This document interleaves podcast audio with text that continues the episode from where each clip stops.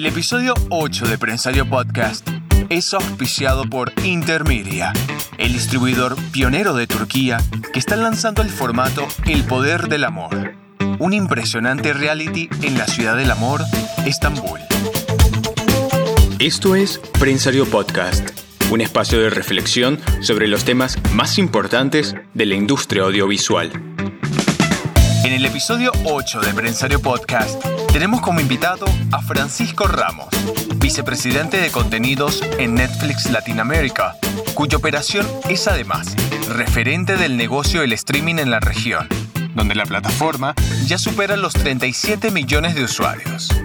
Con México y Brasil como estandartes, el Ejecutivo lidera también mercados como Argentina, Colombia, Chile y Perú, superando a players que llevan muchos años en el negocio digital local. A pesar de la pandemia, ha sabido aliarse con los mejores talentos latinos y ya ha anunciado la apertura de oficinas en algunos de estos territorios, desde donde impulsa todo su potencial creativo al mundo. Ramos destaca en esta entrevista el enorme potencial del talento e historias latinoamericanas, el rol de la región en el mundo, la apuesta por los nuevos géneros y los principales lanzamientos que se vienen para la segunda mitad de este año y 2022. ¿Qué tal? Buenos días, buenas tardes, bienvenidos a un nuevo episodio de Prensario Podcast. Y en esta ocasión realmente tenemos a una persona con la que realmente aprecio mucho conversar. Se trata de Francisco Ramos, VP de contenidos para América Latina de Netflix. Y bueno, es una de las personas que los miembros de la industria de contenidos más tienen presente todo el tiempo en América Latina. Así que en este momento de tantos cambios de los OTTs y tantas novedades que hay en el mercado regional, resulta muy interesante escucharlo. Bueno, Francisco, no sé cómo podrías definir el momento de, Netflix si tuvieras que darme títulos o así eh, un resumen de puntos. ¿Qué nos dirías? En primer lugar, gracias Nicolás por la invitación. Buenas tardes. Diría que es un momento muy bueno y también un momento muy importante porque, por un lado, todo lo que hemos venido cosechando durante los últimos 10 años en Latinoamérica y durante los últimos cinco años en los que hemos estado trabajando ya en contenidos originales, todo va poco a poco entretejiéndose para construir un, relato que consideramos que es irresistible para nuestros miembros, pero también a la vez considero que es un momento de ver los nuevos retos y, y pensar cómo vamos a mejor, cómo mejoramos. Es gran parte de nuestra cultura es siempre estar pensando cuál es la manera de cada vez ser mejores y ser más eficaces en llevar la mejor oferta de entretenimiento a nuestros miembros. Aprovecho que me diste pie. ¿Qué a tu juicio tendría que hacer Netflix para ser mejor en América Latina? Yo creo que hay varias, varios aspectos, hay varias formas de mejorar siempre. Es cada vez trabajar con los mejores creadores, guionistas, directores y que nuestro equipo se asegure que sean conscientes de que nosotros vamos a ayudarles a contar las historias más auténticas, más verosímiles y que tienen acceso no solo a una pantalla en su país de origen, sino a una pantalla en todo el mundo que va a permitir llevar relatos locales, relatos territoriales a todas las esquinas del mundo y a todas las esquinas de su país. Me parece que para un director, para un productor, para un guionista, un actor, una actriz, que lo que hacen que su oficio convertido en una película o en una serie llegue a todas las ventanas posibles es muy importante. Por otro lado, también creo que el relato complejo, diverso del que estamos hablando, nos exige mejorar mucho en cómo es la forma en que se cuenta ese relato diversamente en cada país en el que trabajamos. La diversidad del relato, que se vea representado adecuadamente cada país, es un reto muy importante para nosotros. Perfecto. Justamente la, última vez que charlamos, tú me comentabas que si tuvieras que definir un rasgo del contenido de Netflix es que sea auténtico. Ahora te pregunto, con toda la competencia y todo el nuevo ecosistema que hay, aparte de esa condición, ¿hay otro que se sube a ese podio o se mantiene ese solo? Desde luego, la versión más auténtica, la construcción de un verosímil 100% correcto es muy importante y sobre todo creo que ese verosímil nos obliga a la diversidad de la forma en que se representa cada país en sus historias audiovisuales y también en el crecimiento de nuestra oferta y en, su, la construcción de una oferta más compleja y complementaria a la vez, pues tenemos que empezar también a trabajar en entender que ya el idioma en el que se produce el contenido no es un pasaporte que le permite viajar, sino que es la calidad. Y entonces elevar los tiros en cuanto a la calidad artística y técnica es también un reto en el que estamos muy comprometidos. Perfecto. La última vez que conversamos, que fue en diciembre, se lo digo a los oyentes, tú me habías dicho que uno de los objetivos principales que tenías para este año era tener una oferta de géneros más integral, ¿no? Que el género típico, el que distingue a Netflix, que uno siempre lo busca cuando quiere historias de ese tipo, tipo los thrillers y lo sobrenatural y todo, lograr ese mismo efecto con otros géneros. Eh, habías mencionado en su momento documentales, después me destacaste el tema de tener más cine. ¿Cómo se está dando esa evolución? Desde luego creemos que esa oferta diversa y complementaria nos obliga a no solo a hacer series, sino también a hacer películas, a hacer documentales y también a hacer especiales de comedia. Pensamos que los especiales de comedia, los stand-ups, los especiales de comedia donde varios cómicos trabajan, o sea, un multicómico, digamos, son muy importantes porque los cómicos de cada país, las cómicas de cada país, son muy hábiles, tienen una habilidad única en retratar lo que la sociedad huele, lo que la sociedad percibe como importante, lo que le interesa, lo que le emociona. Entonces, por eso estamos haciendo especiales de comedia. También creemos que en la ficción, ya sea a través del cine o de las series de televisión, hacer comedias es una forma muy cercana de acercarte al espectador. Entonces estamos potenciando también la oferta de comedias en este momento y y tenemos, pues, por ejemplo, la Guerra de Vecinos, que la acabamos de lanzar en México, o tenemos Chichipatos, la segunda temporada, que la lanzamos en Colombia, o estamos trabajando en Casi Feliz, etcétera. La comedia es una forma de llegar muy cerca a las mentes y los corazones de nuestros miembros. Perfecto, justo me das pie también. Se habla de la inversión que va a hacer Netflix, particularmente en México, y bueno, en abril han abierto las oficinas en Colombia. ¿Qué me puedes decir de ese mapa regional de producción de Netflix de, aquí en más? México, Colombia y el resto. Perfecto, sí, la inversión en México es muy importante, es el sitio donde empezamos primero, primero fuera de Estados Unidos, no solo primero Latinoamérica, sino fue el primer sitio donde produjimos contenido local en un idioma local, en el idioma propio de ese país, quiero decir. Y entonces esa ventaja también nos permite tener, digamos, mucho camino andado y por eso vamos muy avanzados y con mucho éxito y con unos compañeros de viaje con los mejores productores, directores, guionistas de este país. Perdona, ¿puedes decir algunas precisiones de la inversión de México, la cantidad de producciones, las horas, algo para aportar de eso? Sí, claro, la inversión en México en el 2021 es de 300 millones de dólares y la cantidad y número de horas no te lo sabría decir exactamente porque va cambiando cotidianamente en función de una serie o de otra serie, de un de un título más, un título menos, pero es aproximadamente 300 millones, principalmente en ficción, pero en México estamos yendo muy fuerte también a la no ficción. Y de hecho, el próximo, en los próximos días lanzamos un documental maravilloso que se llama Red Privada sobre la muerte de Manuel Buendía, el asesinato de Manuel Buendía. Colombia, en efecto, anunciamos en abril que abriríamos una oficina en Colombia. Colombia es un, un país muy importante y hacia final de mes Espero que la oficina ya esté operativa.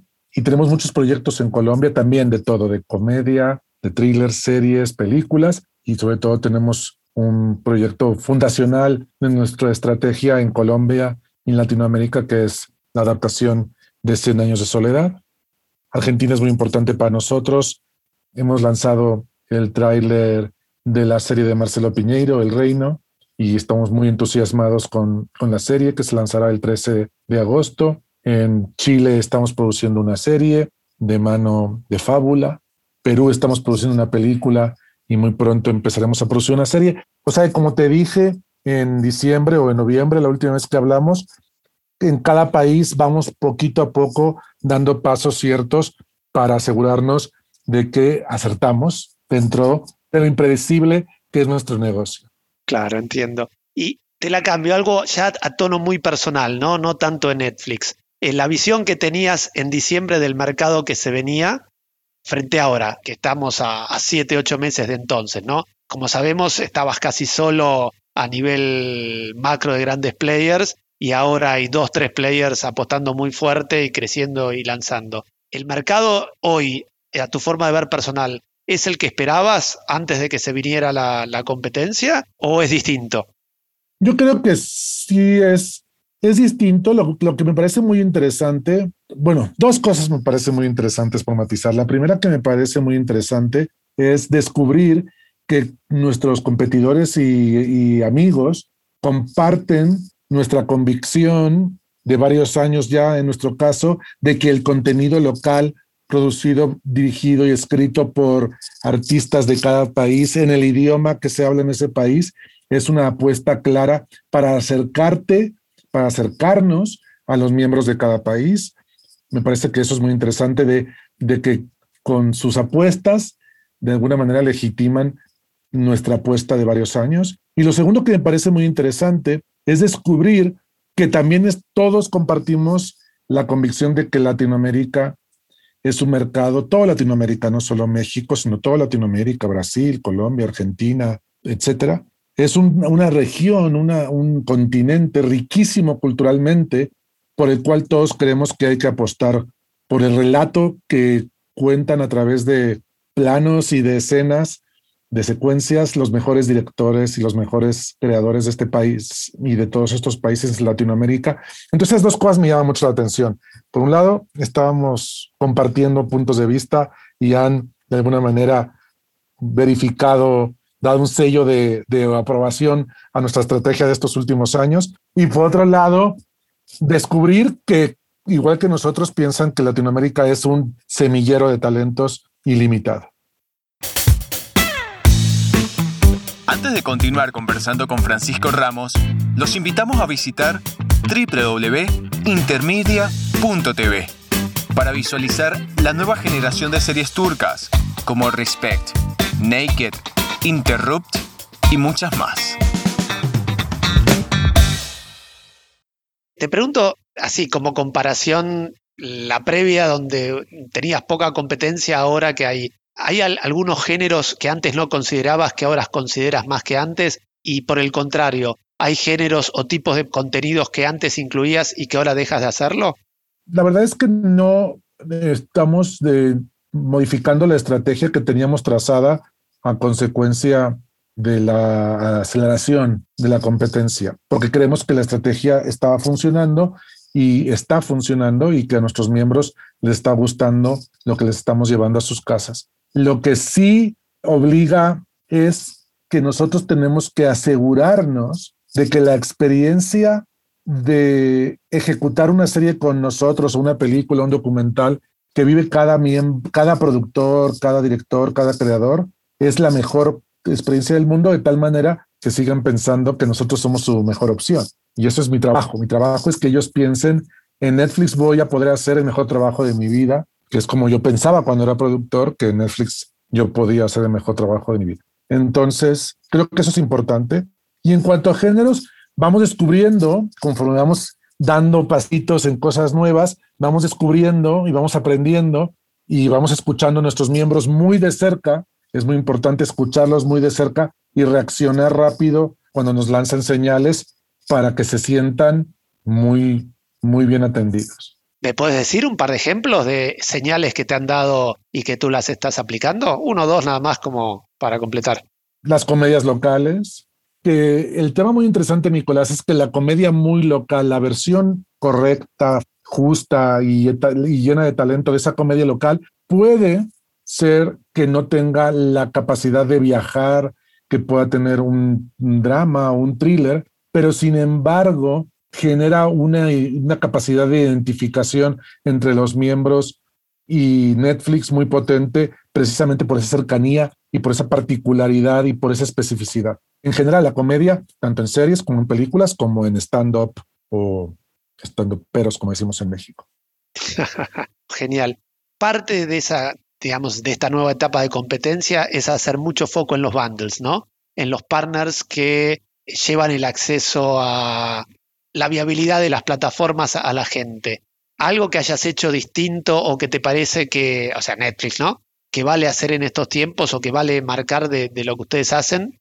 Claro, la relación con los operadores para nosotros es vital porque queremos que llegue el contenido a nuestros miembros con la mayor calidad posible y de la forma más accesible, de forma que no sea muy complejo, los que deciden ir directamente o los que deciden a través de uno de nuestros compañeros de viaje, que en cualquiera de las dos opciones perciban que tienen no solo el acceso de la forma que es más cómoda, digamos, en cuanto a la parte contractual, por llamarlo de alguna forma, el pago, etcétera, sino además la mejor calidad en la percepción de, de la señal.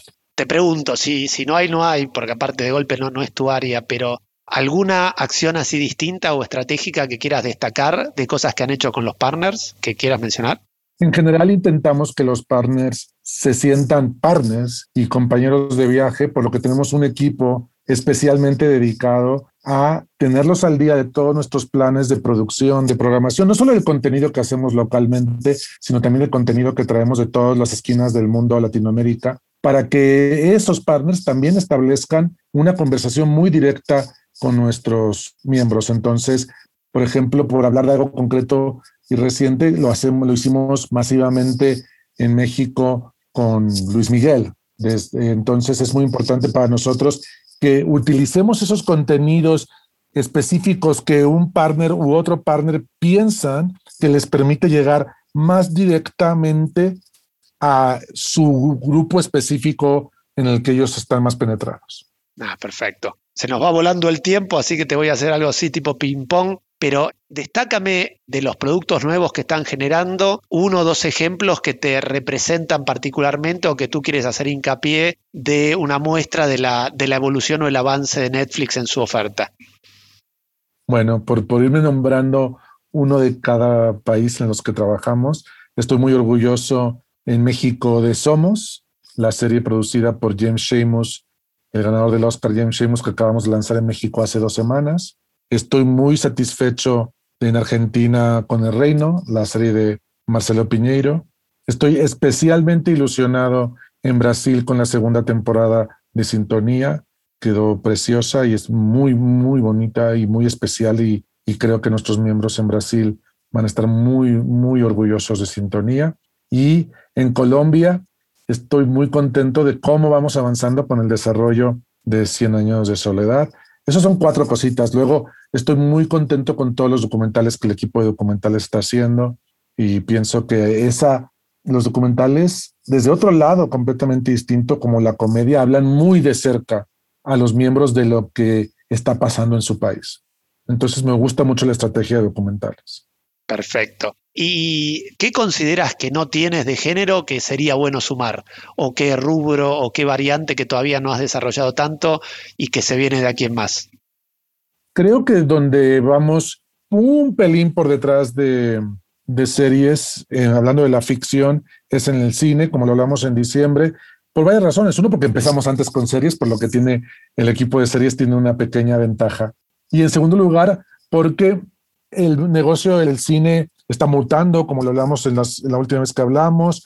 Entonces también tenemos que ir encontrando la forma en que los directores, porque el cine es un negocio de directores también, no solo de productores, sientan que Netflix es la casa donde van a encontrar la forma de no solo hacer la película que quieren hacer y como la quieren hacer, sino de llegar al máximo número de personas que la ven y la disfrutan en todo su país de origen y en el mundo. Entonces, en este momento, creo que cine es la siguiente batalla donde estoy un poco más involucrado cotidianamente. Ah, excelente. Y bueno, como para terminar, para redondear, ¿qué se viene en Netflix que todavía no se ve como un todo? Creo que um, desafortunadamente estamos pasando la pandemia que hablamos en noviembre. Afortunadamente Nicolás, las cosas van un poco mejor, pero creo que lo que puedo decir con orgullo es que hemos seguido trabajando durante todos estos meses y generando puestos de trabajo.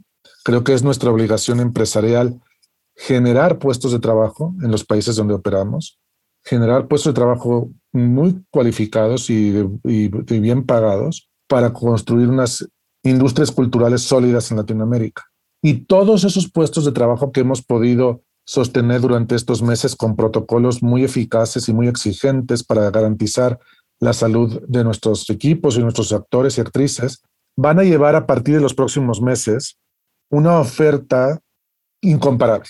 Puedo decirlo sin que parezca que quiero ser soberbio, pero puedo decir que lo que va a llegar a los, nuestros miembros de Latinoamérica en los próximos 18 meses va a demostrar verdaderamente el poder narrativo que los latinoamericanos tienen y por eso me enorgullece mucho que hayamos podido ponerlos a trabajar durante estos últimos ocho meses desde que volvimos a producir.